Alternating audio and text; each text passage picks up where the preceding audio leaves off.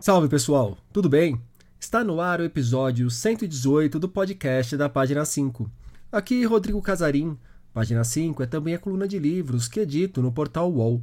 Estou no Instagram como página.5, no Twitter como arroba Casarim e no Telegram, só procurar pelo grupo Página 5. Aí quando estava no meio do jantar, reparem, reparem como a mulher se dirigiu a mim. Ela disse assim, você naturalmente já foi à Disney, não é? Eu disse, já foi aonde? Ela disse, a Disney. Aí foi que eu descobri que era a Disneylândia, que ela já tem tanta intimidade que chama assim a Disney. Você naturalmente já foi à Disney, não é? Eu disse, não, eu nunca fui, não. Ela disse, foi aos Estados Unidos e não foi à Disney? Eu disse, não, eu nunca fui aos Estados Unidos, não. Eu nunca, nunca saí do Brasil, não. Aí eu notei uma decepção enorme na cara dela. A cara dela era quem dizia assim, esse homem não devia ter sido escolhido para a Academia Brasileira de Letras, não, que nunca saiu do Brasil. Aí daqui a pouco o marido dela falou numa pessoa lá.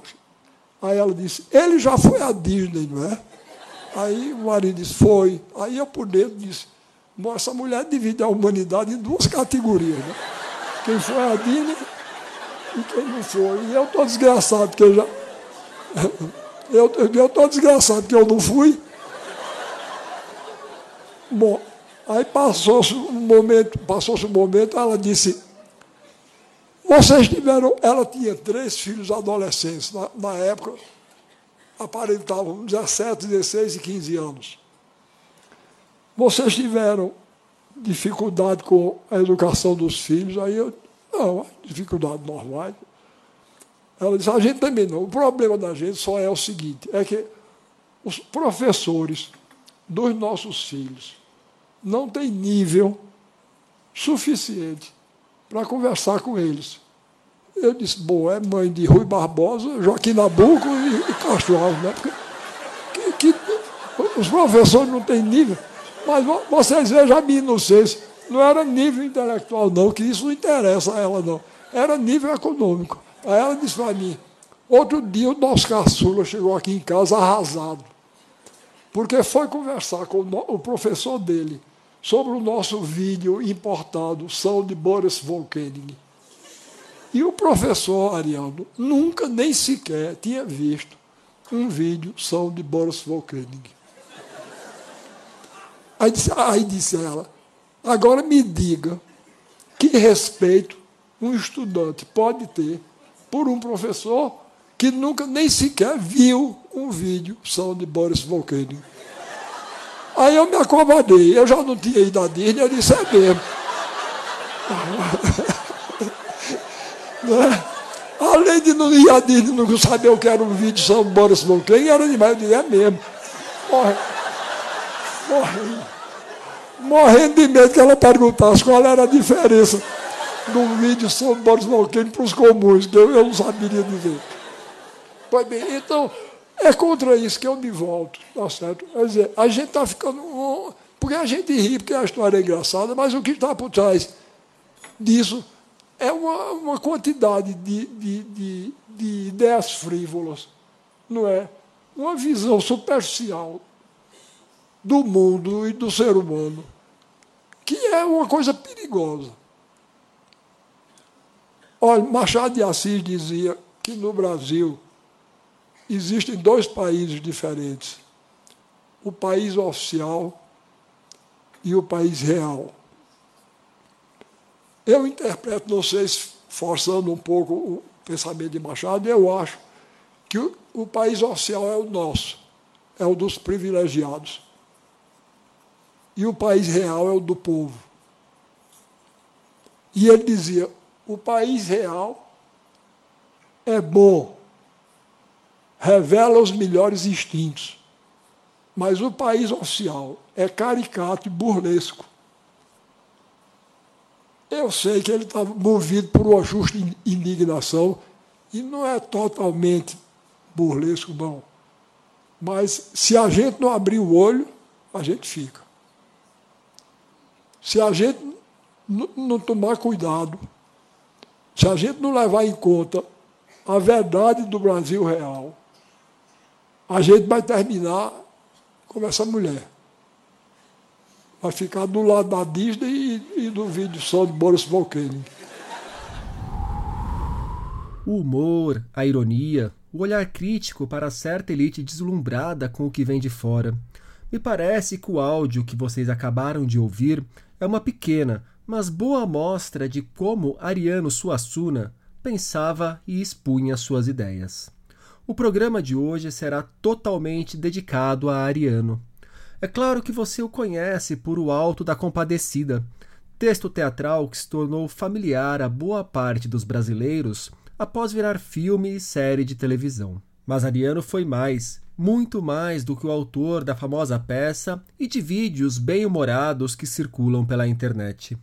Dramaturgo, poeta e romancista, de sua produção ainda se destacam obras como Alto de João da Cruz, A Pena e a Lei e, claro, o tijolo Romance da Pedra do Reino e O Príncipe do Sangue do Vai e Volta, que há pouco completou 50 anos. Para conversar sobre Ariano, convidei um antigo aluno do mestre que, aos poucos, se tornou amigo de Suassuna e um dos grandes entendidos de sua obra. Falo do professor, pesquisador e poeta Carlos Newton Jr., responsável por rever e fixar os textos de Ariano que desde 2016 estão sendo editados pela Nova Fronteira.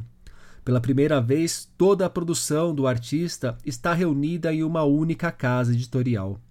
No papo, Carlos Newton passou por diferentes momentos da carreira de Ariano.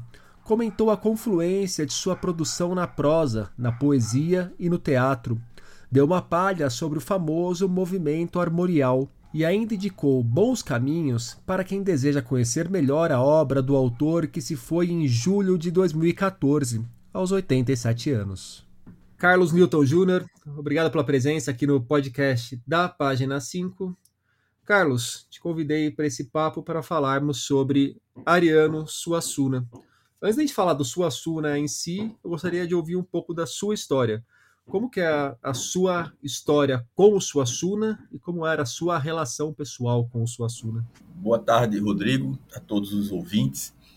É, Ariano é, foi meu professor de, de estética na universidade. Né? Ariano ele, ele teve, fez uma carreira acadêmica completa na universidade. Ele vivia do seu, do seu trabalho como professor. Né?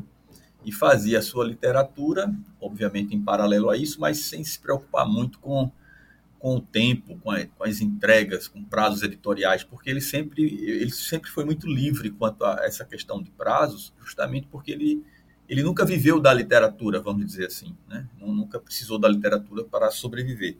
Então ele ingressou na universidade em 56 para dar aula e ficou até 89.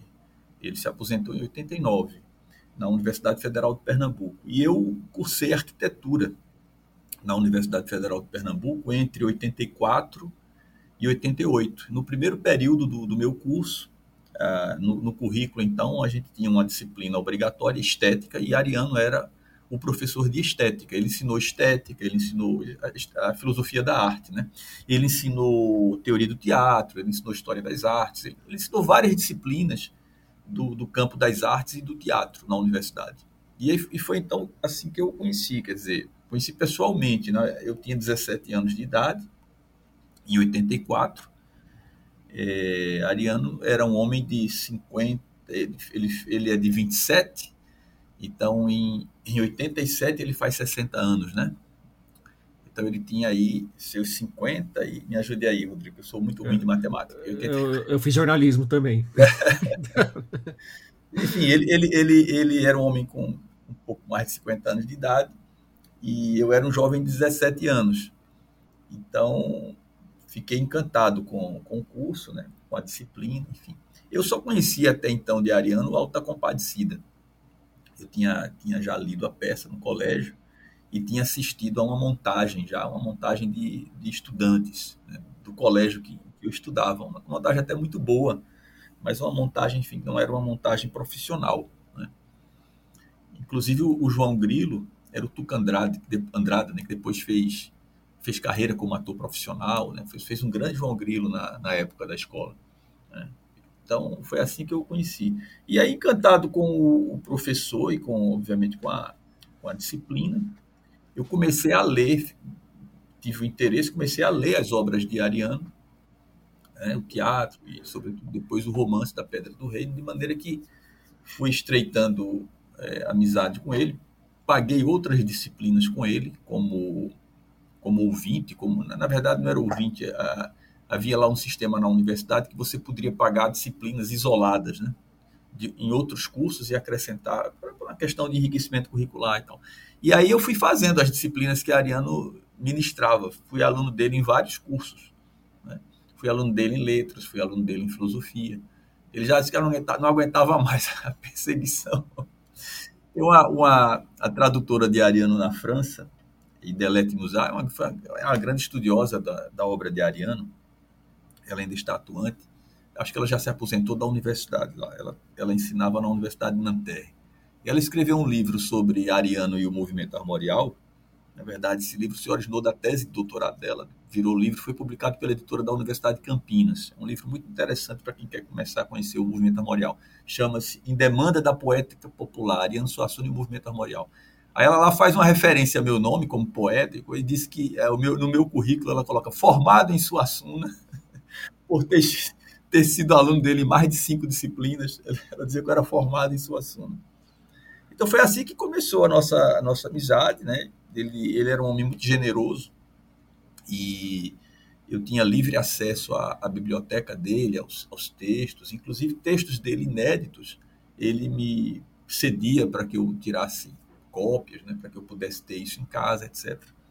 E assim, ele, ele também tinha uma era, uma, era, era algo assim, talvez até comum entre escritores da época dele, contemporâneos a ele, ele tinha uma boa hemeroteca, ele, ele, ele colecionava recortes de jornal. Então, saía uma matéria sobre ele ou alguma coisa, os artigos que ele escrevia, Ariano tem uma produção muito grande, na, escreveu muito para a imprensa, desde os anos 50. Desde muito jovem ele escrevia para a imprensa, com colunas, foi articulista em muitos jornais aqui do Recife e fora do Recife. E ele cortava, é, recortava esses artigos, colava nesses álbuns. E, e, matérias, entrevistas, tudo aquilo que se relacionava à obra dele, a repercussão, a recepção crítica, ele costumava recortar e guardar nesses álbuns. Isso servia como material de consulta, né? e artigos que interessavam a ele, coisas que ele iria citar, entrevistas com escritores da admiração dele, etc. Então ele, ele montou ao longo da vida dele uma grande hemeroteca particular, e eu usei muito essa hemeroteca nas minhas pesquisas. Por, por exemplo, a, a, poesia de Ariano, é, quase boa parte dela ele publicou em jornais, ele não publicou em livro. Então tinha acesso a isso, né? Hoje com a hoje a gente já tem essa a hemeroteca digital brasileira, né? Já digitalizou já digitalizou vários jornais, mas não digitalizou todos. Por exemplo, aqui em Pernambuco eu sei que a gente tem lá na Biblioteca Nacional o Diário de Pernambuco digitalizado. Então você consulta. Mas Ariano escreveu muito no Jornal do Comércio, por exemplo, um grande jornal aqui do Recife, e não está digitalizada essa coleção. Então essa a hemeroteca ainda funciona, né? Porque você vai lá e você tem a seleção que ele enfim, então ele, ele me facultou tudo isso, eu, eu fazia cópias dessas das páginas que me interessavam, ainda hoje eu tenho esses arquivos aqui em, em cópias xerográficas e coisas dessa natureza.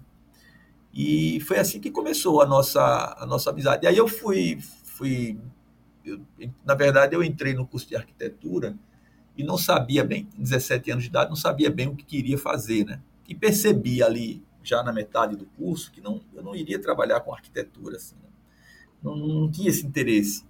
Então eu comecei a direcionar o meu curso para a área digamos assim, mais teórica. Hoje eu sou professor de História das Artes e de Estética, ensinei História da Arquitetura uma época e tal. E aí fui fazendo uma carreira, tive que fazer uma carreira acadêmica, né? mestrado, doutorado, a gente tem que fazer uma carreira.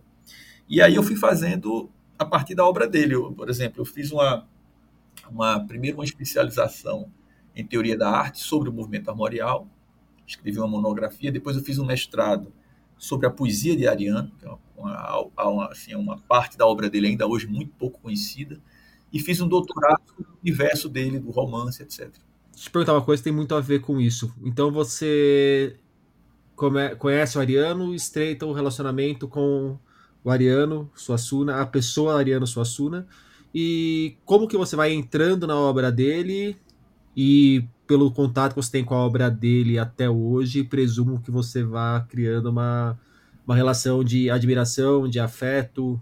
Como que constrói essa relação com a obra do Ariano Suassuna, além do Suassuna em si?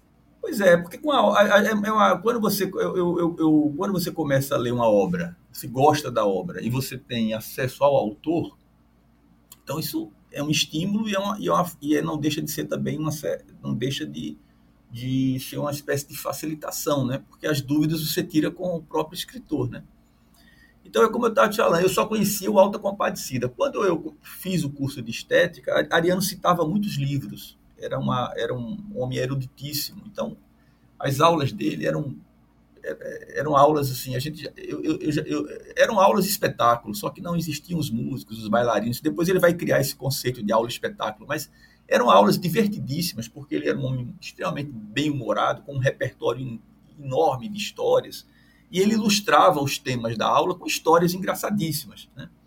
Então, de maneira que eh, alunos que já haviam pago a disciplina voltavam para assistir novamente. As aulas eram muito cheias. Foi o único professor que eu conheci até hoje na minha vida que não precisava usar do expediente da frequência da chamada para ver se, a, se, o aluno estava presente, porque as aulas eram cheias. Você tem que chegar cedo para pegar lugar, porque senão os alunos que já tinham pago a disciplina chegavam e ficavam lá na sala. Quer dizer, muitos ficavam. É, eu me lembro que ficavam assim no peitoril das janelas, sentados no peitoril, para assistir às aulas de Ariano.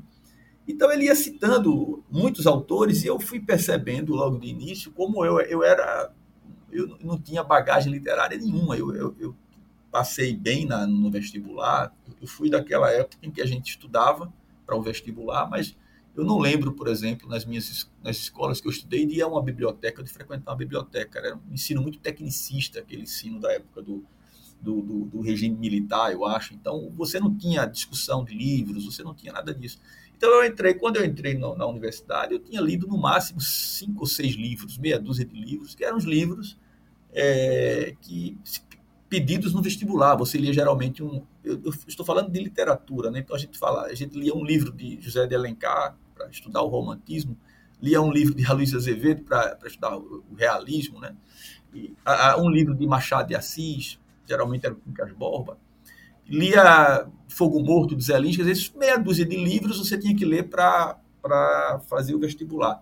E eram os livros que eu conhecia, quer dizer, eu, eu não venho de uma família de intelectuais, não, nunca tive biblioteca em casa, os livros que eu tinha em casa eram os livros que, que eram pedidos na escola.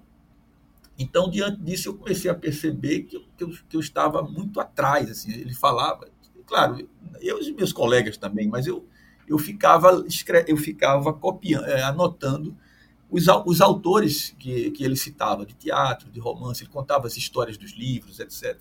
E isso foi me despertando a, o interesse pela leitura. Né? Quer dizer, eu não tinha, eu não tinha ainda uma, a, a paixão pela leitura que eu tenho hoje. Hoje eu, já não vivo sem literatura. Né? Então, eu não tinha isso. E aí eu comecei, eu, eu percebi que eu precisava ler muito. E aí fui lendo, fui, fui me vali da, da biblioteca da universidade, fui comprando livros, fui fazendo uma biblioteca também. E comecei, sobretudo, pelo teatro, porque eu percebi que com o teatro você adquire mais rapidamente uma certa cultura. Você pega um livro de teatro, você em duas horas você resolve, duas, três horas você lê o livro de teatro. Então eu fazia assim, por exemplo, ele falava de uma obra de Shakespeare, eu lia, eu pegava e lia todo o teatro de Shakespeare, o que eu tinha, o que eu encontrava do teatro de Shakespeare eu lia. E assim eu fui fazendo e fui lendo e também lendo o teatro dele. O teatro dele sempre foi um teatro muito, muito editado, né? A gente tinha acesso aos livros, né? Quando eu acabei essa parte do teatro dele, eu entrei no Romance da Pedra do Reino, já, já, já, já, já um ano depois, ou talvez até dois anos depois, eu já estava lendo o Romance da Pedra do Reino, que é assim uma, uma obra que me deixou realmente deslumbrado assim com, com um Brasil que eu não conhecia, né? Aquele Brasil do sertão, eu um, um homem urbano, eu sempre vivi em cidades grandes, né? Morei em São Paulo menino, morei em Salvador, morei em, meu pai questões de trabalho, se trabalhava numa empresa que estava em expansão, e eu morei em várias cidades do Brasil, mas sempre cidades grandes, cidades litorâneas, etc. Eu não tinha essa visão de um Brasil rural, de um Brasil sertanejo, né? Então, isso eu aprendi com a Pedra do Reino. E aí eu fui depois fazendo a, a, as minhas entradas particulares, comecei a procurar conhecer esses lugares, né? Fui viajando e conhecendo esses lugares todos. Eu acho muito bacana essa sua fala, porque a impressão que eu tenho hoje, observando como as pessoas se relacionam com o Ariano, é, passa muito pelo. Foi a sua experiência também, me parece, que é conhecer o Alto da Compadecida. Sim. Muitas vezes mais pelo filme e pela série do que pelo texto do teatro em si. E conhecer mais ou menos o professor Ariano, se não exatamente pelas aulas que ele dava, mas nos cortes excelentes que tem pela internet e vira e mexe viralizam pelas redes sociais dele em palestra, das tiradas é. dele, das sacadas é, dele. Eu, não, eu, não, eu, estudante, não convivi com nada disso, né? Na verdade, por exemplo, o, o filme, o filme. Não, mas eu, eu, digo do estudante porque é, são momentos que mostram muito dessa, desse, dessa maneira que ele lidava com a plateia, caminho, independente de qualquer plateia, e, e da sagacidade, sagacidade dele na hora que tá falando, da maneira que ele usava a ironia.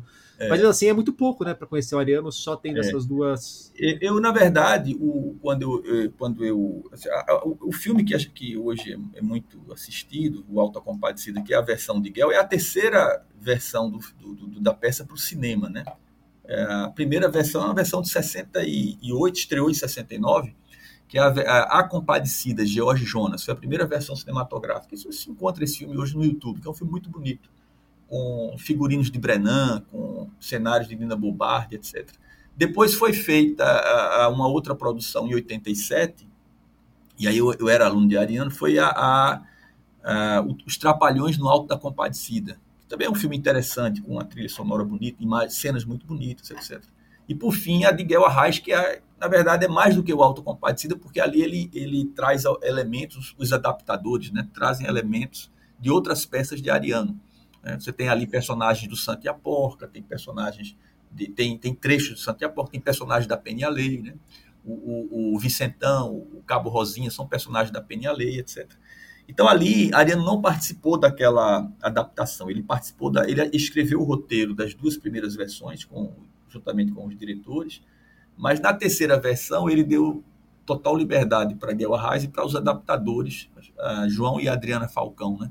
Então ali é um espetáculo que tem mais do que o Alta Compadecido, tem histórias que tem histórias de outras peças e, e, também de peças que não são de Ariano e que mostram a ligação da, da, do, teatro de Ariano com a tradição mediterrânea. Né? Tem, por exemplo, aquela história da, da, da, tira de couro que vai tirar de Chicó, aquilo ali é do Mercador de Veneza, de Shakespeare. Né? Então, os, os, adaptadores fizeram um, uma, um trabalho assim, de, fusão das peças de Ariano e também de, de, ligação desse teatro de Ariano, dessa comédia de Ariano com a comédia mediterrânea. Ficou um trabalho muito bonito. Mas é como você diz, hoje muitas vezes os alunos conhecem mais o Autocompatida pelo por essa versão televisiva que depois foi para o cinema, né? Foi na verdade primeiro uma microsérie que depois foi foi a, a cortada ainda e foi levada ao cinema. Conhece mais do que propriamente o texto. Eu digo muito aos meus alunos, é preciso ir também ao texto, né? O texto é bastante é, é, é sedutor. O, o, o, o, teatro, ler o teatro de Ariano é uma delícia. É claro que o teatro, a, o texto não, não foi feito, ele foi feito para ser montado, né? ele foi pensado para o palco. Mas é um teatro muito literário, o teatro de Ariano. Ele, você lendo, você se satisfaz plenamente com, com, com os diálogos, com o texto. Né? Você até imagina aquela montagem. Então, eu, eu, foi uma vergonha o que eu falei no início, mas eu fui fazer as contas aqui Ariano tinha 57 anos em 84, quando eu conheci. Fazer as contas. Cabeça não conseguia fazer. Ele é de 27, ele tinha 84 anos. Ou, ele tinha, ele tinha 57 anos em 84. Né? Eu lembro bem, quando ele, quando ele fez 60 anos, é, é, em, em 87, ele fez 60 anos, foi uma, foi uma festa, rapaz. A, a, artistas populares, a, ele morava numa casa aqui, a casa ainda da família, na rua do Chacon, no, no bairro de Casa Forte, uma um bairro muito, era ainda muito, ainda é um pouco bucólico. Então, a, fecharam a rua, artistas populares fecharam a rua, fizeram um, espetáculo assim, em homenagem a Ariano, quando ele completou 60 anos, até porque ele estava muito ausente da. Não sei se você sabe disso, mas em 81 ele escreve um artigo no Diário de Pernambuco chamado Despedida, e ele se, se ausenta, assim, ele sai da vida pública, ele deixa de dar entrevistas, ele fica, ficou restrito apenas à universidade, né? Alguns diziam que ele tinha desistido da literatura, abandonado a literatura. Na verdade, ele queria paz para escrever, ele não aguentava mais o assédio né, de, de, de pessoas. De... Então, ele passou bons anos sem dar entrevistas, sem comparecer a eventos literários, etc. Só dando as aulas dele, etc. Foi nessa época que eu conheci, que eu conheci. Então, ele estava ausente dos, dos holofotes, digamos assim, da, da, da mídia, da imprensa, de tudo isso. E aí, quando ele completa 60 anos, há, um, há todo um movimento de artistas pedindo para que ele voltasse, para que ele é, voltasse a falar da cultura brasileira, voltasse a defender a cultura brasileira. É, é, é, foi uma festa muito bonita. Isso foi, essa festa foi toda filmada, inclusive pela Fundação Joaquim Nabuco, aqui do Recife. E, e eu já assisti esse, esse. Na época era um VHS, né? não sei como é que está hoje, mas nos arquivos aqui da, da Fundação Joaquim Nabuco eles têm essa filmagem dessa, desse aniversário de Ariano, quando ele fez 60 anos de idade. Mas, mas foi isso, assim, é, é, era uma. E aí eu ficamos muito amigos, né? Trabalhamos juntos em, em, em várias coisas. Quando ele foi secretário de Eduardo Campos, da Cultura, ele me chamou para trabalhar com ele, fui, fui um assessor dele, viajamos o Pernambuco inteiro com aquelas aulas de espetáculo, assim, foi uma experiência muito gratificante para mim e muito é, honrosa, né? Porque eu, eu, cheguei a dividir com ele é, palco em várias dessas apresentações. Eu, eu, apresentava com ele os músicos e os, os bailarinos, né? Na, das aulas de espetáculo. O, o, Carlos, e como que você vê a obra do Suassuna hoje? De que forma que ela dialoga com esse Brasil de 2020, 2022, 2018? Tem alguns pontos assim que me parecem muito caros ao que a gente vê hoje em discussões urgentes da sociedade. É, o Cristo Negro do Alto da Compadecida, a justiça por conveniência no A Lei e a Pena, por exemplo. É, é uma a obra, a, lei. a Pena e a Lei, com pontos muito atuais, né? É, na verdade, as grandes obras de, de arte, elas nunca perdem a atualidade justamente porque elas tratam de problemas que são problemas fundamentais, né? O problema do racismo, no caso da, da cultura brasileira, da, da, do Brasil, da nossa, do nosso país, da nossa, não, é uma, não, é um problema de hoje, é um problema que já vem de, de muitos anos e, e, a gente vai sempre, né, se, se a, cada vez mais a gente vai percebendo né, é, como isso é, uma, é, as injustiças que estão que envolvem tudo isso. Então, quando Ariano, na, na verdade, Ariano, o autocompadecido é de 55, né? E quando ele coloca ali o Cristo Negro em 55, realmente é um, é um, há, há um, um, choque, né? Na, na, na, ele vai ser, uh, ele vai ser uh, o autocompadecido, ele recebe críticas tanto da direita quanto críticas da esquerda. Ele recebe críticas da direita porque diziam que ele criticava a igreja, por, né, por tudo isso. E recebe críticas da esquerda porque a esquerda alegava que, as, as, que havia ali um, um pouco do, do, conformismo cristão naquela, naquele final em que João Grilo aceita né, voltar e mesmo ficar pobre, se conforma com a, com a pobreza quando perde o dinheiro do testamento, etc. Eu não vejo por aí, mas, é, na verdade, as, as, grandes obras de arte, elas sempre são, elas sempre, elas não perdem a atualidade, né? elas são sempre ressignificadas, né? Elas tratam desses problemas fundamentais, né? Por exemplo, a, exploração ah, no, no autocompadecido, além da questão do racismo, a, a questão da exploração, né? Do, do, do, no caso, o padeiro e a mulher do padeiro representariam aí a burguesia urbana, né? Explorando dois trabalhadores, né? Que são dois miseráveis, né? Vivendo, quer dizer, é, é, é, tratando melhor um cachorro do que tratando os seus funcionários. Né? Isso, é muito atual, né? ainda hoje. Né? Eu me lembro que eu me lembro que nos anos 90, acho que foi nos anos 90, estava em moda na, na não sei, não vou dizer aqui, não sei se essa pessoa ainda por onde anda, etc. Mas tinha uma senhora que era uma, como é o nome que se diz, é socialite, né? do, do Rio de Janeiro, socialite do Rio de Janeiro, que ela saía nas páginas do Globo, ela, as festas que ela dava para os cachorrinhos dela. Né? Saía no Globo, era um negócio assim, colunas sociais, das festas que ela dava para os cachorros. Né? E não por acaso ela era dona de uma rede de panificação, de uma rede de panificação. Então, isso do Rio de Janeiro, né? você vê, uma, é uma história que está lá, no, é a vida imitando a arte. Né? Você vê, Taperoá é uma cidadezinha pequenininha, e aí você vê uma, isso em ponto grande, numa cidade como o Rio de Janeiro, e uma, não é a dona de uma padaria, mas de uma rede, parece que ela tem uma rede de, de, de padarias e coisas da natureza. E saía lá as festas que ela promovia para os cachorrinhos e coisas dessa natureza. Né? Depois, o próprio mercado. Outro dia eu cheguei na casa de Ariano, mostrei ele, um, peguei, acho, não sei se foi a, uma matéria da Folha de São Paulo, foi do Globo, não lembro bem, que falava desse mercado pet. Então eu mostrei a Ariana, então tinha perfume para cachorro, né, 40 dólares, é um negócio assim, tem os valores, tem coleiras de diamantes, não sei, e tinha shampoos e perfumes que eram muito mais caros do que os que a gente usa. Aí eu mostrei para eles, olha aqui, Ariana, olha o Alto Compadecida como ela, e riu, guardou e, o, jornal, agradeceu. Acho que ele até chegou a mostrar esse, esse jornal em alguma aula por aí. Mas é, então isso é muito atual, né? Ali você vê no Alta Compadecida que aqueles personagens eles representam exatamente isso. A, a, a, o padeiro e a mulher do padeiro representam a burguesia. Tanto é que eles não têm nem nome na, na peça. Se você for ver bem a peça, eles receberam nome nas versões de cinema, né? Mas na peça é o padeiro, a mulher do padeiro. Né? Padre João tem nome, o bispo não tem nome, sacristão não tem nome, porque são, né, são, são tipos, né? São, é, então, o, o, padeiro e a mulher do padeiro representariam a burguesia urbana. Né? a igreja corrompida, a, a, o mundanismo não, não da igreja, mas na igreja, você vê ali nas figuras né, do, do bispo, do padre e do sacristão. Né? E Ariano era muito católico. Né? Só que ele era aquele católico que, que é, tinha aquela, aquela consciência de que é, é, os, a igreja não são os seus homens, são os seus santos, né? Esse é, esse é o verdadeiro catolicismo de Ariano. Então não há uma crítica ali à igreja, né? O, eu vou até colocar então mais um elemento aqui, porque a, próximo, a próxima pergunta que eu ia querer fazer para você seria sobre essa questão da religiosidade do Ariano. Ariano. Então, se você puder continuar esse caminho e aprofundar um pouco como entender a maneira que ele lidava com o catolicismo é importante para a gente entender obras do Ariano, não só o Alto da Compadecida.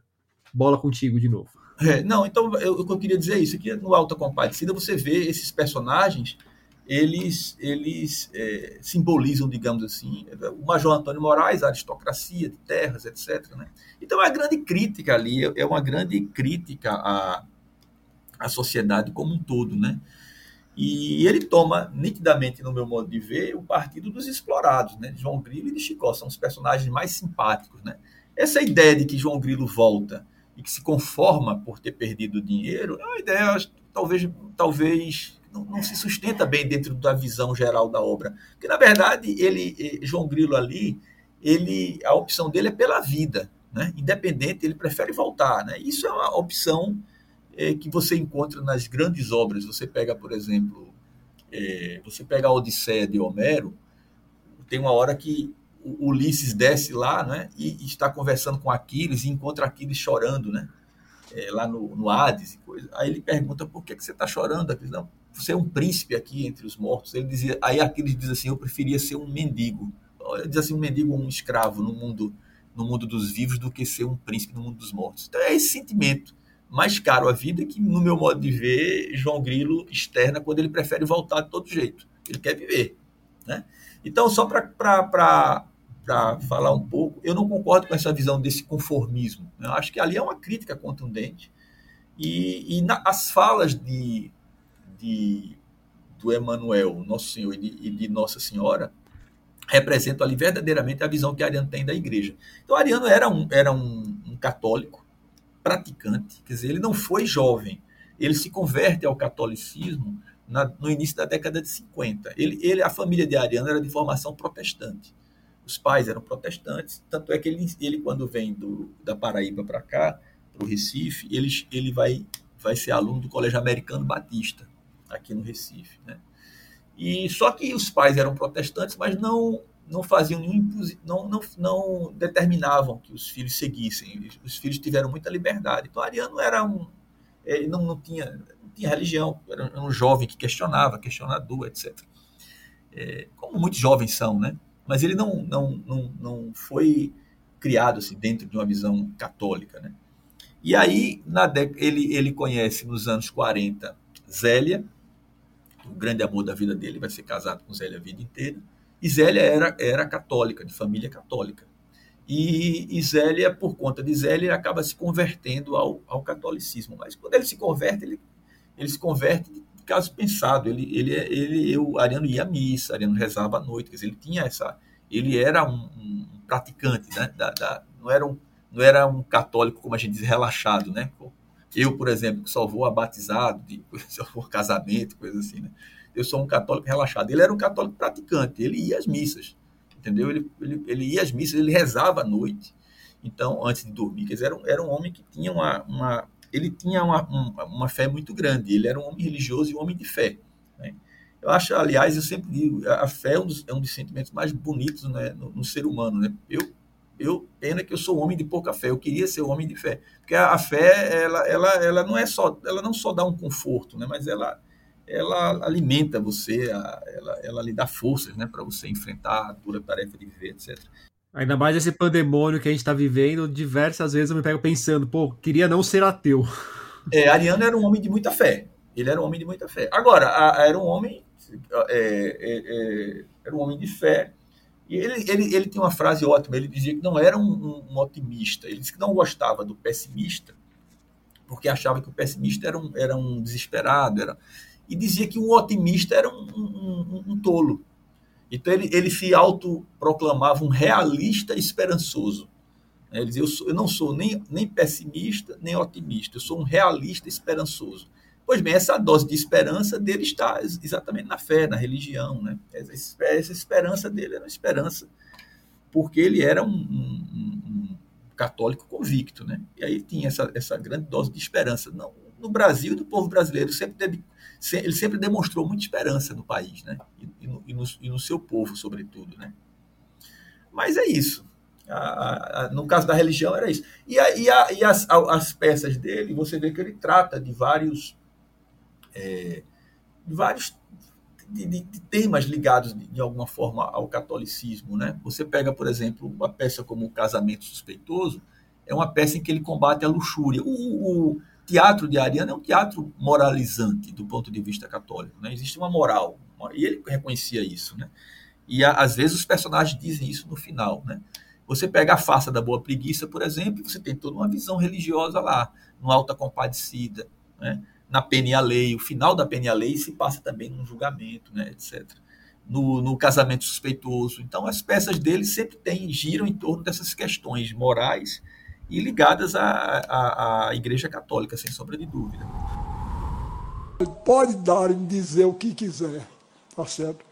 Pode dar em dizer o que quiser, mas eu não aceito que a inteligência humana tenha evoluído a partir da inteligência do macaco, ou seja, de que bicho for. A diferença é grande demais. Olha, eu, para todo canto que vou, eu carrego isso. Vou mostrar a vocês. Eu não vou dizer nem a Divina Comédia ou a Nona Sinfonia de Beethoven, para não humilhar os macacos.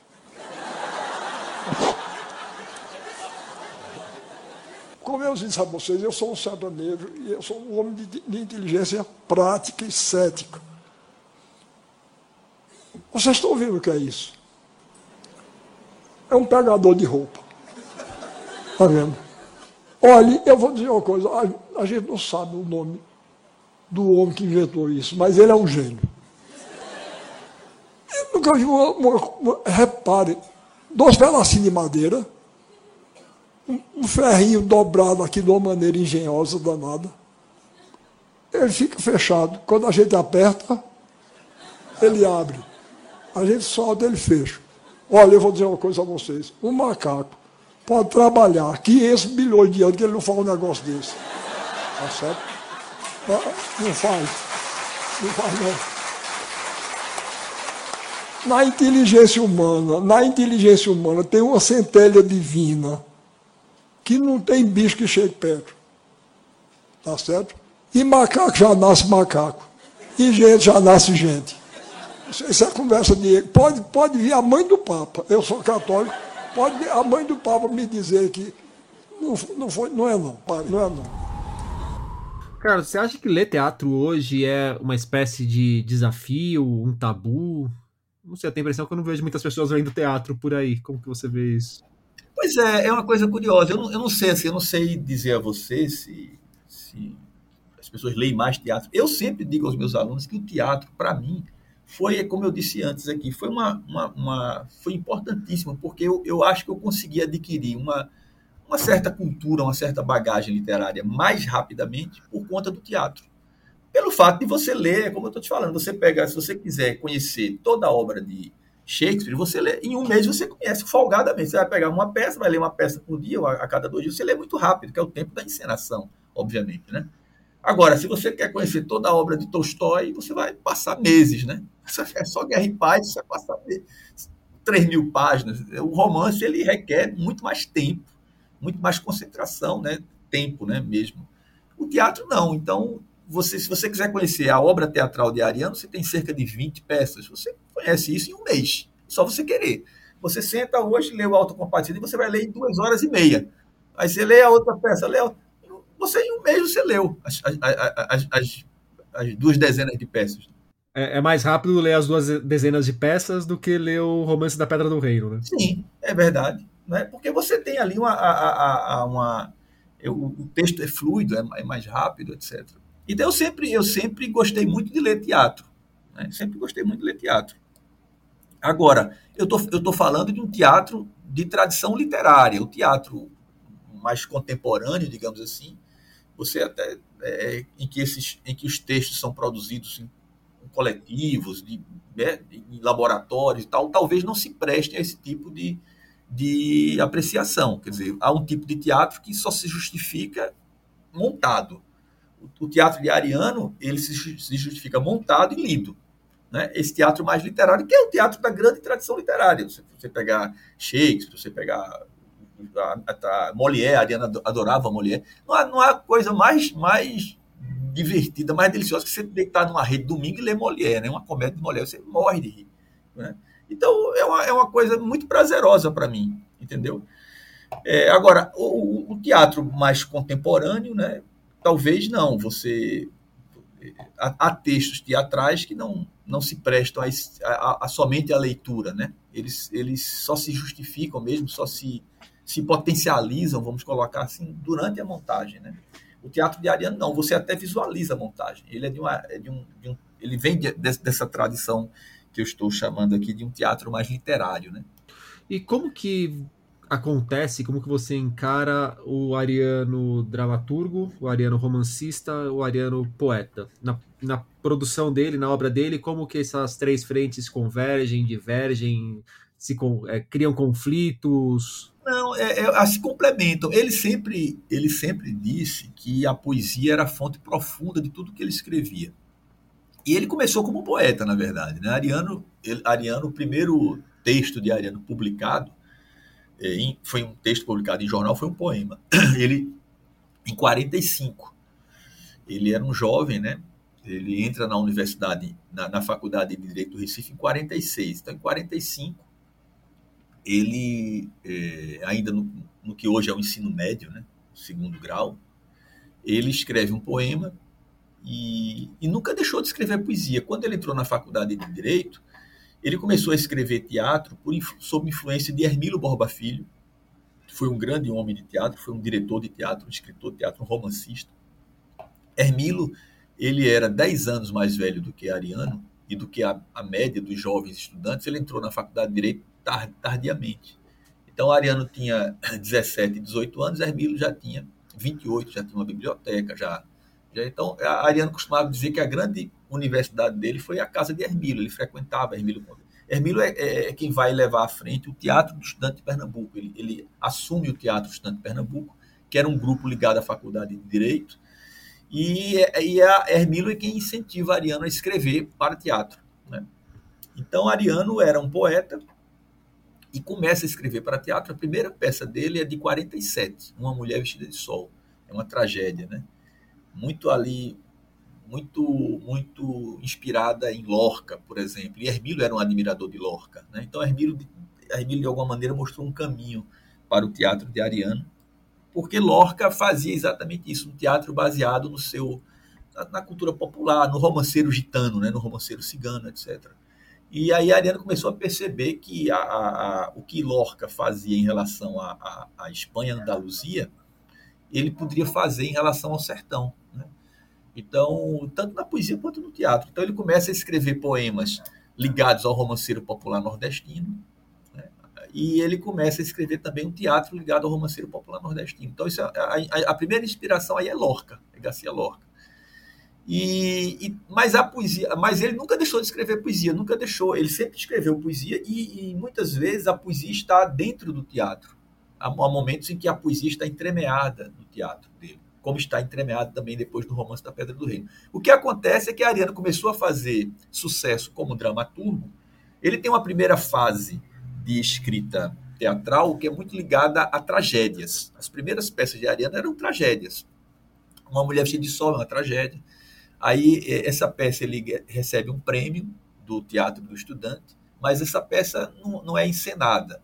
Aí no ano seguinte ele escreve uma outra peça chamada Cantam as Harpas, as Harpas de Sião, uma outra tragédia. E essa tragédia é encenada, é, é, é a peça que leva Ariano ao, pela primeira vez, é a primeira peça de Ariano montada. Né?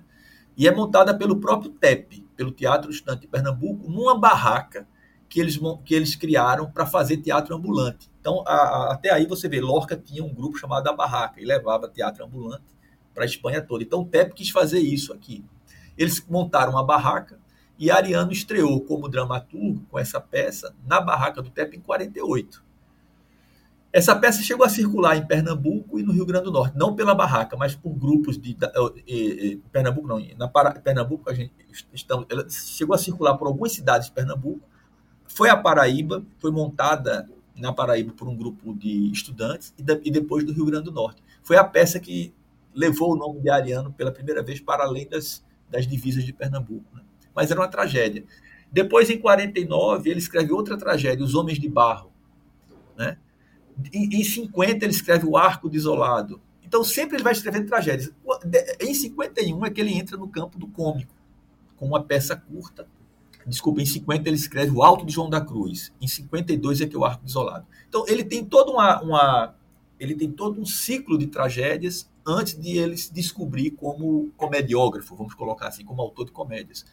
E aí ele faz sucesso com, com as comédias, sobretudo com Alta Compadecida, que é uma comédia de 55 que ele é montada pela primeira vez em 56 no Recife e em janeiro de 57 ganha um prêmio no Rio no Festival de Amadores Nacionais, né, no, no, no Teatro Dulcina. E aí Ariano começa a ser reconhecido nacionalmente com essa, com essa montagem do Autocompadecida em janeiro de 57. E aí ele começa a ser assediado por grandes companhias do eixo Rio-São Paulo para escrever peças, comédias. Então, em 57, ele escreve duas peças. Ele escreve O Casamento Suspeitoso e O Santo e a Porca para grandes companhias, para a companhia Nidia Alice e Sérgio Cardoso, de São Paulo, e para a companhia de Cacilda Becker, por encomenda. Então ele começa a, a, a, ser assediado por essas grandes companhias brasileiras e ele vai escrevendo essas comédias. Então ele, é, é, o sucesso do, do Ariano no teatro vai deixando à margem o poeta. Ele vai publicando seus poemas, mas ele nunca se interessa assim, publicar a sua poesia. Né? Depois ele entra no romance, etc. De maneira que a poesia de Ariano ainda é uma poesia muito pouco conhecida, no Brasil inteiro, a não ser aquela poesia que ele entremeou com a prosa e com o teatro. Para você ter uma ideia, a única antologia de poemas de Ariano até hoje, que saiu até hoje, foi uma antologia que eu organizei em 99 para a editora universitária aqui da UFPR, já está esgotada há muito tempo. E agora, de uns dois anos para cá, eu estou trabalhando na poesia completa dele, que, ao que tudo indica, sairá este ano pela Nova Fronteira, que é a editora que está, que está publicando o, o, trabalho dele. Então é um poeta desconhecido, né? Pou, pouquíssimo conhecido. Assim, tem, você encontra um outro poema de Arena em algumas antologias.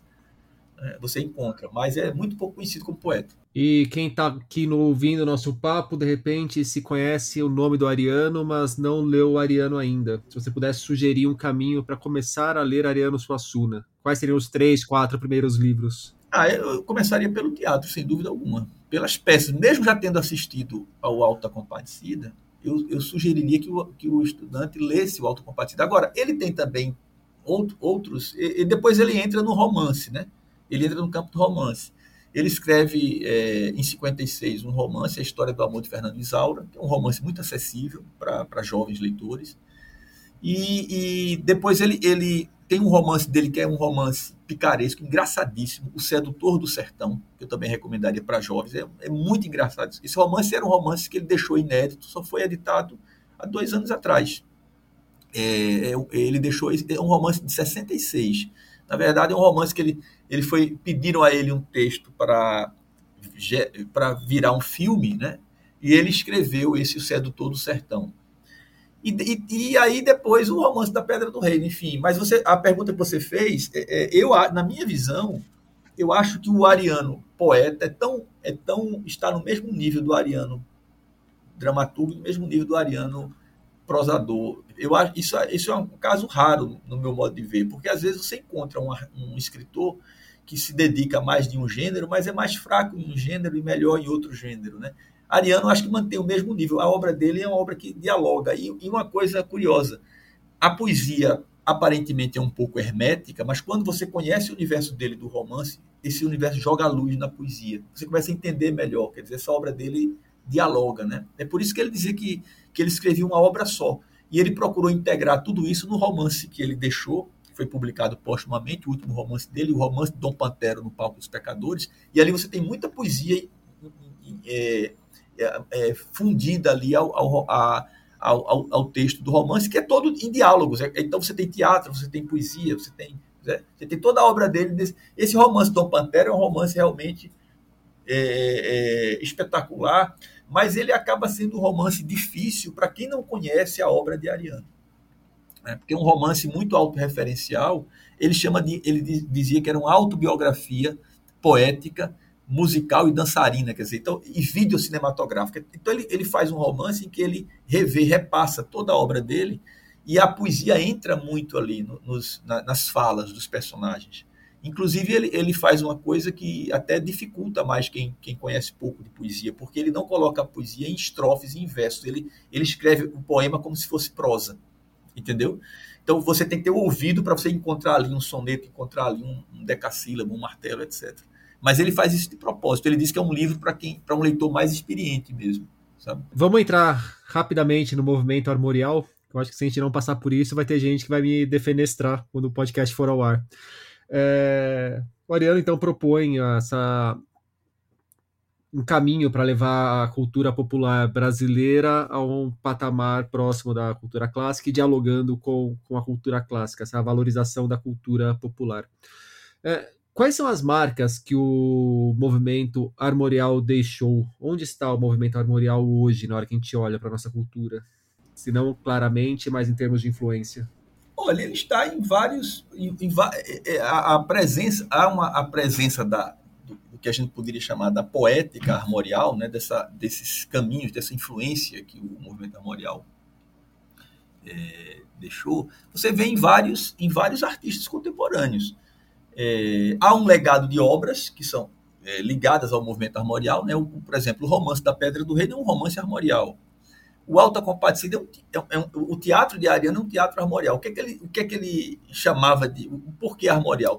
A, a, a, toda a obra de Ariano, desde o início, ela é muito marcada pela presença da cultura popular. Da, ele, né? Então, o teatro dele ele parte da literatura popular, de histórias do, do de folhetos de cordel que ele, que ele conhecia desde menino, e ele transfigura, ele recria essas histórias né, a partir de sua visão de, de, um, de um autor erudito. Ele costumava falar que no Brasil nós temos nitidamente um universo, uma cultura popular e uma cultura erudita. Agora, ele não via é, diferença de grau, ele não dizia que a cultura erudita era superior à cultura popular, mas são dois universos. Queiramos ou não, ele dizia que nós, né, pelo fato do Brasil ter sido, a cultura brasileira ter sido formada por um, um povo que conquista outros, você tem elementos de uma cultura que prevalecem não porque são melhores, mas pela imposição mesmo da, da força, etc. E elementos que ficam à margem. Né? Então, nós temos nitidamente uma, uma. A cultura erudita, na visão dele, seria a cultura do livro, digamos assim. Da, da, um erudito ele, ele trabalha com, com. Ele está na cultura letrada. E o, o artista popular na maioria das vezes, ele trabalha pela tradição, pela oralidade, né, da, da, pelo empírico. Né? Então ele dizia assim, por exemplo, um grande estilogravador popular como o J. Borges, que é um, um gravador aqui de Bezerros e Pernambuco, é tão importante para a cultura brasileira quanto um grande gravador erudito como Gilvan Samico. J. Borges cria dentro do seu universo né, popular e Gilvan Samico já vai fazer uma ligação desse, dessa cultura popular que ele, ele mergulha na cultura popular com todo o seu conhecimento de, de é, artista erudito. Ele estudou, ele fez escola de belas artes e coisas dessa natureza. Né? Então, Ariano dizia que no Brasil era muito importante que os artistas eruditos se voltassem para o popular, procurassem dialogar com a cultura popular. Isso é uma, uma, era, a vida toda dele ele pensou nisso. Então, todo o teatro dele ele fez assim, a poesia, o teatro. O Alta Compadecida, os três atos da peça, são três histórias que ele pega em folhetos de cordel. O personagem João Grilo, o nome João Grilo, não é criação de Ariano. Já existe um folheto de cordel, as proezas de João Grilo. Mas também não é do cordelista, já vem da, de uma tradição. Né? Então ele quis homenagear essa tradição do, do, do, desse personagem picaresco, quando você vai procurar, já vem de Portugal. Existem contos portugueses do século XIX que aparece o João Grilo como personagem esperto, etc. Então é uma tradição, é, vem da, da tradição oral é, e isso vai chegando aqui no, é, no Nordeste, etc. Então Ariano dizia que o, que o artista erudito tinha que, estar, tá tinha que perceber isso, tinha, tinha que estar tá em sintonia, né? Ele dizia, por exemplo, você pega, por exemplo, é, o Grande Sertão Veredas, de Guimarães Rosa, se você for perceber, a trama do Grande Sertão Veredas vem de um romance popular do cordel, a donzela guerreira, a donzela que vai à guerra. Né? Ele, é, é a história daquela. daquela a, a, a, o, essa história da donzela guerreira está no romanceiro português, está no romanceiro brasileiro. Isso vem talvez da China, né? ninguém sabe a origem dessas histórias. Então, é, quando eu falo em romanceiro, eu estou falando no conjunto de romances, de histórias, de casos, de contos, né? Poesia popular é todo esse universo em que você encontra lá dentro a literatura de cordel. A literatura de cordel faz parte do romanceiro popular. Então, Ariano é um, é um, é um, um admirador do universo do romanceiro popular. Então ele sempre encontrou ali histórias, eh, formas. Ele, ele, ele, ele inclusive, ele, ele, é um admirador que ele gostava literariamente. Ele, ele olhava o cordel e gostava literariamente não era como uma curiosidade, não é com uma visão de antropólogo, de sociólogo, não, ele gostava da, daquilo ali como fato estético. Né? E, ele, e ele então dizia que o artista, um caminho para a arte brasileira erudita, era criar a partir do popular. Então o movimento armorial era isso. Ele dizia a arte, a arte armorial é uma arte erudita baseada no popular. Era isso que ele defendia para o Brasil. Agora, isso não era só para o Nordeste. Ele dizia que, que o, Brasil, sendo um país de dimensões continentais, o sonho dele era ver um artista do Rio Grande do Sul, um artista do, do, do Amazonas, fazendo em relação à cultura popular de sua região aquilo que os artistas do Nordeste estavam fazendo. Esse era o sonho dele. Então, aí ele deflagra esse movimento armorial na década de 70, em 1970. Ele assume na universidade um cargo de diretor de extensão cultural da, da Pró-Reitoria de, de Extensão, né? E aí ele, ele, ele lança o movimento armorial como uma plataforma, era, era um projeto de extensão. A, a princípio ele queria que a universidade publicasse a, álbuns de gravuras de estilogravadores populares, cordéis, ele queria fazer isso. E queria incentivar jovens artistas que trilhavam esse, caminho. Mas se você for ver, então, o movimento armorial é lançado oficialmente em 70, a data é 18 de outubro de 70, ele, cria, ele faz um concerto de música né, com a a chamada Orquestra Armorial, ele, ele cria um quinteto, o Quinteto Armorial, que fez um sucesso enorme no Brasil nos anos, nos anos 70, o último disco é, é de 1980. Enfim, ele, ele, ele, ele, ele foi uma espécie de, de patrocinador, de motivador, né? ele, ele, ele deu, ele, ele, ele us, us, usou os cargos públicos dele para fomentar isso, né? tanto na, na, na universidade como, como, depois como secretário de Cultura do Recife, depois, depois do Estado de Pernambuco. Ele sempre incentivou esses jovens artistas a trabalharem nessa linha. Mas a, a, o Alta Compadecida, como eu disse, que é uma peça de 55, já seria uma peça armorial. O teatro dele já seria um teatro armorial. O que é que é armorial? Ele, ele disse que queria um nome, Há exemplos do movimento que precedem a formalização do movimento. Né? Exatamente. Né? Ele diz que a arte armorial já existia antes do próprio movimento. Ele apenas deflagra o movimento para incentivar esses novos talentos, etc., para colocar isso na rua, né? pra, em discussão. Mas há, há, vários, há várias as peças dele, a poesia dele já é uma poesia armorial. Então ele, ele disse que queria um nome, e ele, ele, ele armorial é, é, é uma palavra que na língua portuguesa era apenas um substantivo. O que é o armorial? O livro onde vem registrados os brasões. Né? O armorial lusitano, o armorial é um livro. É um conjunto de brasões. E aí ele usa a palavra como um adjetivo para dar uma qualidade. Então, uma música armorial, uma pintura armorial. Ele queria um nome bonito, sonoro. Ele dizia um nome enigmático que as pessoas perguntassem o que significa isso. Né? Ele, ele há um pouco de, de, de, uma visão aí de propaganda né? De, desse nome. Mas é um, ele dizia que no Brasil a cultura popular a heráldica, digamos assim, é muito mais é muito mais popular do que burguesa, porque a heráldica está presente na cultura popular, nos brasões, na, dos estandartes de maracatu, nos ferros de marcaboi, você tem uma heráldica ali. Então aí ele pegou essa palavra armorial, no sentido de arma, né, não de armamento, mas de brasão, e começou a dizer que queria que a, a, que queria criar uma arte armorial, ou seja, uma arte erudita que brilhasse como os brasões da, da cultura popular, da heráldica popular, etc. É mais ou menos nesse sentido da palavra. E aí, mas é isso. Então, o, o movimento armorial, agora para você ter uma ideia, é, agora mesmo o CCBB de Belo Horizonte é, estava com uma exposição muito bonita, 50 anos do movimento armorial. E agora essa exposição vai para o Rio de Janeiro. Quem assistir vai para o CCBB do Rio de Janeiro e depois ela vai para dois CCBBs, vai para Brasília e São Paulo. Eu fui um dos consultores dessa exposição e fui a Belo Horizonte. A exposição está belíssima, é a curadoria da Denise Mata, de São Paulo. Quem, quem vê essa exposição vai ver a, a grandeza desse movimento armorial nos quadros, nas, nas pinturas, é, na, na, na música, na dança. Né? Então, é uma exposição que procura homenagear os 50 anos do movimento armorial, que, na verdade, esses 50 anos foram completados em 2020.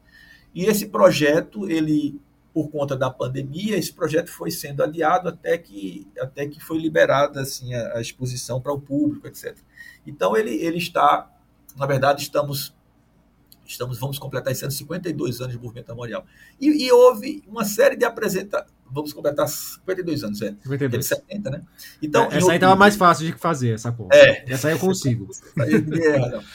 então, a, a, mas assim... Ninguém erra é muito otimismo também, hein? Tem gente que erra. mas assim, o que eu quero dizer é o seguinte, nesse, nessa, nesse evento do CCBB, é, foram a, além da exposição, foram várias apresentações de músicos, de grupos musicais recentes, criados a partir dessa poética armorial. Por exemplo, eu nunca tinha assistido Rosa Armorial, é um grupo de acho que Santa do, de, agora me pegou, se é de Curitiba, é de Curitiba, ou é de Santa Catarina, o Rosa Armorial, que é um grupo que faz música armorial, um grupo recente, tem 10 anos de carreira, entendeu? Então você vai ter uma série, muitos artistas novos que seguem essa poética.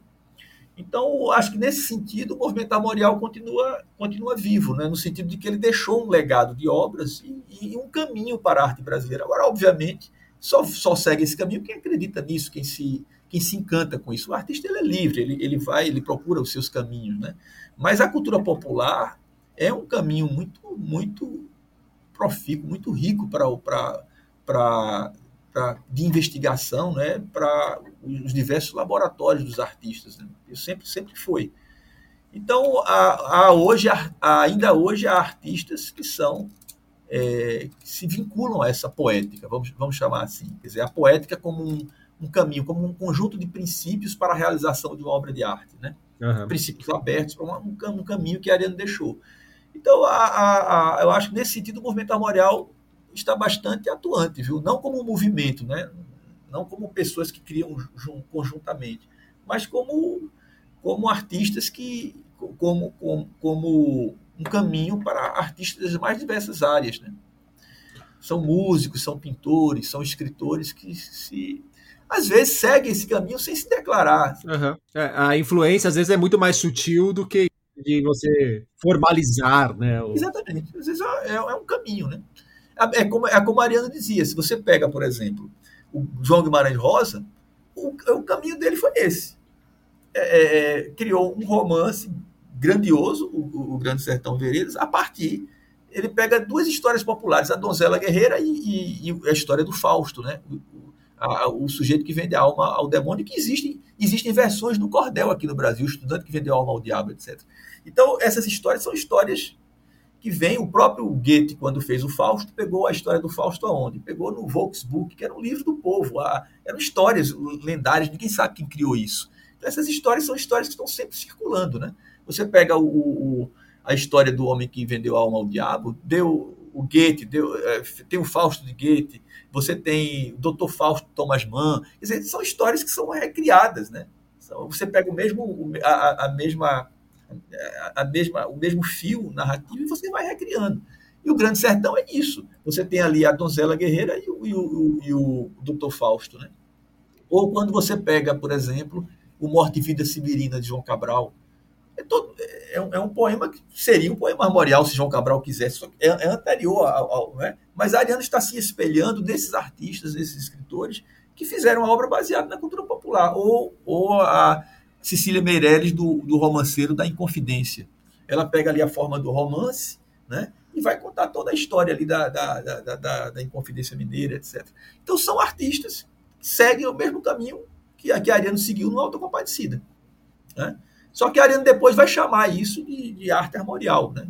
Vai chamar e vai criar esse movimento. Carlos, para a gente começar a encaminhar para o final o nosso papo, você lembrou que em 2020 saiu O Sedutor do Sertão, que era um romance inédito do Ariano, e você falou um tanto sobre as poesias dele que permanecem inéditas e que tá para vir aí o, o, Poesia Completa. Além disso, o que tem mais de inédito do Ariano para sair? O que tem por vir num futuro próximo, ou nem tão próximo assim, mas já planejado? Eu falei, eu falei que meu cachorro gostava de participar. Olha, é, Ariano, Ariano tem, é, escreveu muito, né? A vida toda dele escreveu, escreveu muito sem se preocupar muito em publicar, vamos dizer assim. Então, desde que ele se encantou, que isso já desde 2017 que a obra dele está saindo, a gente está tentando juntamente com a família que me deu a me, me honrou com esse, com esse convite para que eu ficasse à frente disso, dessas edições, etc., como uma espécie de curador da obra a gente tem colocado eh, os inéditos é, à disposição da, da, da, editora. Então, agora, não, praticamente, esse ano, se a gente conseguir publicar a poesia completa e a história do Rei Degolado, e ele, ele, a história do Rei Degolado, ele, ele publicou em livro uma parte só, chama-se Ao Sol da Onça Caetana, e ficou ainda uma outra parte que ele só publicou em folhetins de jornal, chama-se é, As Infâncias de Quaderno. A gente vai tentar publicar esses dois romances e vai tentar publicar essa poesia, essa poesia completa. Fora daí, o que se tem são ensaios, são, como eu falei, ele, tem uma, ele escreveu muito para jornal, então são recortes possíveis que você pode fazer, antologias de, de crônicas, de isso aí é uma coisa, é um baú assim, sabe, muito muito grande. Muito, aí vai depender do, do, do, dos interesses editoriais e tal. Agora, do ponto de vista da prosa, do teatro e da poesia, não vai ter mais nada assim a não ser que a gente descubra alguma coisa, o que é possível também, né? no gabinete dele, alguma coisa que, que tenha passado, assim, porque ele deixou o, a, o gabinete dele, quando a gente entra no gabinete dele, a gente encontra ainda lá centenas e centenas de páginas em manuscritos ainda para serem para serem devidamente identificados, vamos colocar assim. Mas pelo conhecimento que eu tenho da obra dele, do contato que eu tive com ele de quase 30 anos, eu não acredito que tenha mais nada assim, de, de novo que a gente não conheça. Ele, ele praticou, por exemplo, um diário durante alguns anos de sua vida. Então, se a família tiver interesse depois, esse diário pode vir a ser publicado. Né? E, e os diversos os diversos recortes, recolhas que nós podemos fazer de coisas que ele escreveu. Ele foi um grande ensaísta, ele foi, por exemplo, um grande crítico de arte. Eu tenho, por exemplo, já fiz uma recolha de, de mais de 100 textos de Ariano sobre artistas plásticos textos que ele escrevia a pedido. Por exemplo, ele foi muito amigo de Francisco Brenan. O que ele escreveu sobre Brenan dá um livro. Entendeu? Ele, ele acompanhou a obra de Brenan, escreveu muito sobre Brenan, então já daria um livro. Então isso aí vai depender muito das, da, da família, dos, do, dos interesses editoriais, né?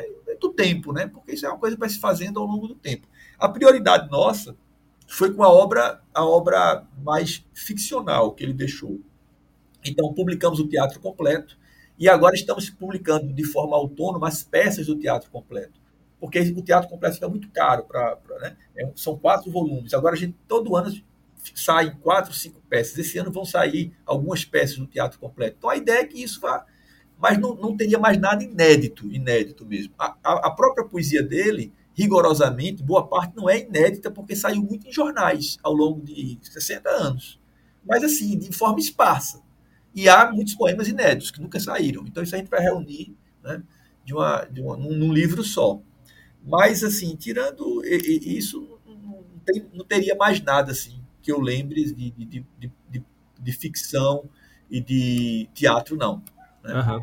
A gente já colocou tudo no mercado. Carlos, para fecharmos, gostaria que você me indicasse um livro. Só que não pode ser um livro do Ariano Suassuna. Pode ser qualquer livro de qualquer outra pessoa, qualquer livro, o que você quiser indicar. Aí eu, eu vou fazer um cabotinismo, ler um livro meu. tá ótimo. Qual livro? Eu lancei, seu? recentemente, eu lancei recentemente O Coração na Balança, pela Nova Fronteira, que é um livro de poemas. Eu escrevo poesia, né? É o meu nono livro. Saiu no final do ano passado. Coração na Balança, é, pela Nova Fronteira. Carlos Newton Júnior, muito obrigado pelo papo. Eu que agradeço. Tudo de bom. Quando, quando precisar, estamos à disposição. Então, recapitulando, tanto Coração na Balança, de Carlos Newton Jr., quanto a obra completa de Ariano Suassuna chegam aos leitores pela Nova Fronteira. E por hoje é isso aí, pessoal. Indique o podcast para os amigos e para os inimigos. Um beijo, um abraço, um aperto de mão e até semana que vem.